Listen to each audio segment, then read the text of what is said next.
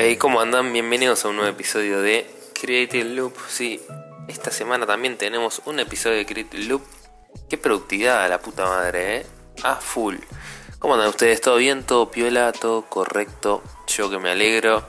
Eh, nada, gracias a todos los que están escuchando y manejándose con el podcast esta semana. Que no sé, me agarró productividad, me agarraron ganas. Y así que acá hay un nuevo episodio. Ustedes cuéntenme cómo andan, ¿están relajados de la semana? ¿Están a full con muchos proyectos en, puerta? Ya saben, arroba tomen de rocks en Instagram, me pueden mandar mensajes por ahí y seguimos la charla. Cuéntenme qué les parecieron los episodios de esta semana, tanto el que salió el domingo sobre Carl Sagan y el episodio de ayer de Random Loop que ha vuelto de Random Loop. Y ya sabes, si te gustan los episodios, si te gusta el podcast, recomendalo a una persona conocida, a alguien que le pueda llegar a gustar, en stories también de Instagram. Y obviamente suscríbete, no te olvides de suscribirte, que eso me ayuda un montón para que sigamos creciendo y seamos cada vez más. Hoy les voy a dar consejos para creadores de contenidos. Así como lo escuchaste, son dos consejos así, cortito y al pie, pero que te van a servir una banda si sos creador de contenidos o si te querés dedicar a la creación de contenidos. Primer consejo, no volverte obsesivo con las métricas. Mira que lo dice. A mí me ha pasado y tuve periodos de tiempo donde me volvía un poco obse, la verdad, con las métricas de estar chequeando a ver en qué puesto estamos, a ver el ranking, a ver las escuchas. Y confieso que a veces me cuesta porque es como que siento que el podcast al no tener tal vez esa como feedback tan directo, es tal vez mi única forma de ver un espejo, a ver qué es lo que está mirando, mirando, que está escuchando la gente. Tal vez en otras plataformas es como mucho más directo porque al poder comentarte, por ejemplo en Instagram o por ejemplo en YouTube, te comentan, te ponen like. En cambio el podcast estás un poco ciego a veces. Entonces tenés que ir a las métricas que te da Spotify, que te da tu servicio, que contrates el host para poner tu podcast. Pero nada, mi consejo es que focalízate en hacer y, y, no tanto en los resultados en sí, no ver tanto las métricas. Lo que ahora yo me puse como regla es mirar las métricas una vez a la semana, porque antes me pasaba que todas las noches miraba las métricas a ver cómo venía y dije, no, basta, no puedo ir enfermo y preso, digamos, por todo el tiempo chequear eh, los números y las métricas porque no, no sé, no, no está bueno vivir así. Entonces me estoy enfocando y justamente esta semana creo que es un, un espejo de eso, me estoy enfocando más en, en vez de estar perdiendo el tiempo y mirando las métricas, em, en crear contenido y la verdad y pasarla bien y crear contenido que me guste y que me divierta, también que, que pueda impactar positivamente a gente del otro lado más que estar mirando y midiendo. O sea, está bueno. Yo creo, a ver, me hice una regla que es tipo, una vez por semana voy a chequear las métricas y ver cómo funcionó eh, durante la semana el episodio o los episodios que haya subido. Y en base a eso voy ajustando, bueno, esto gustó más, esto gustó menos. Tal vez esto no gustó tanto de esta manera, probarlo de otra manera. Y uno va haciendo sus propios testeos. Pero no obsesionarse de chequearlo todos los días o a cada ratito.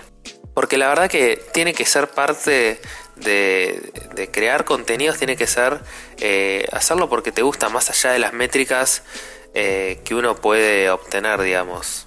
Entonces, mi consejo de nuevo, no te obsesiones con los números. Y ahora viene mi segundo consejo en el cual si escucharon mi podcast y no sos nuevo, eh, puedes ver que tengo muchas entrevistas con distintos creadores de contenidos, con, no sé, con colegas, viste, con artistas, con diseñadores con streamers, ¿por qué no? Con dibujantes, lo que sea. Y, mi consejo va a que no fuerces las colaboraciones. Muchas veces pasa que uno cuando arranca quiere buscar colaboraciones, tal vez por, por gente que tiene muchos followers o gente que tiene muchos likes en las redes sociales. Y eso uno piensa, che, bueno, si yo traigo a esta persona para que colabore conmigo, sea cual sea el contenido que hagas, me va a traer seguramente mucho impacto y mucha gente detrás. Y para mí, la verdad que eso no, no está bueno. Siempre que traté de forzar una colaboración, sobre todo al principio que me pasaba, nunca resultó bien porque uno por ahí pone ciertas expectativas. Eh, en bueno, ahora va a crecer mucho más mi contenido, va a tener, voy a tener más followers en, el podcast o donde sea, en Instagram o donde, donde vos quieras, eh, hacer, digamos, como esa acción. Y al final como que, em, al menos en mi, en mi experiencia, mm, más o menos puedo hablar, este, mi experiencia no siempre como que ponía más expectativas de las que después resultaron. No, no tuvieron tal vez tanto impacto como yo me imaginaba. Incluso una vez grabé un podcast, y esto les, se los dejo para ustedes para que lo descubran. Grabé una entrevista que tenía pautada y estaba enfermo, o sea, no tenía voz, me dolía la garganta. Y fue tipo uno de los inviernos peores que la pasé. Eso estuvo bien pronunciado? No, seguramente que no. Fue uno de los peores inviernos donde la pasé como el orto porque me enfermé y me forcé a hacer una entrevista porque dije, no, esta entrevista si la dejo pasar después, hacer un quilombo, coordinarla de nuevo y estaba, yo que sé, estaba buena. Y la verdad después no impactó tanto como, como yo esperaba y, hice una entrevista enfermo, con toda la garganta destruida, después estuve como una o dos semanas en cama a raíz de no haber descansado bien. Así que no fuercen las colaboraciones, que sea algo orgánico, o sea, se van a dar cuando se tengan que dar y no lo hagan solamente por buscar a gente que tiene muchos followers o, o mucho impacto y piensan que eso después le va a traer a ustedes como mucho impacto Busquen colaboradores de gente, eh, colaboradores de gente copada. No sé hablar hoy, perdón. Eh, colaboradores de gente copada, de gente con la que ustedes puedan tener el mismo feeling, que también sus audiencias puedan eh, sumar entre sí, porque es como que va dirigido al mismo target. aunque a veces también está bueno traer gente totalmente nada que ver. Pero bueno, eso es otro tema para otro podcast. Pero pero posta, la verdad que no fuercen las colaboraciones, es clave que sea, que se suene orgánico, que, suene como natural y que y eso genera que después haya más buena onda y creo que la colaboración y el contenido que hagas a raíz de eso va a sonar mucho mejor.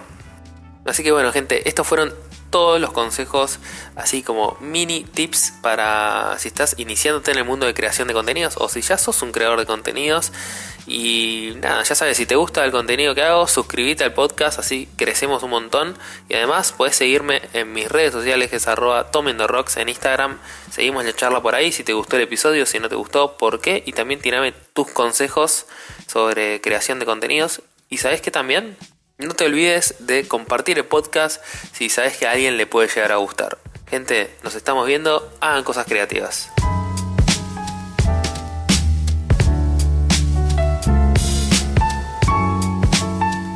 Yeah.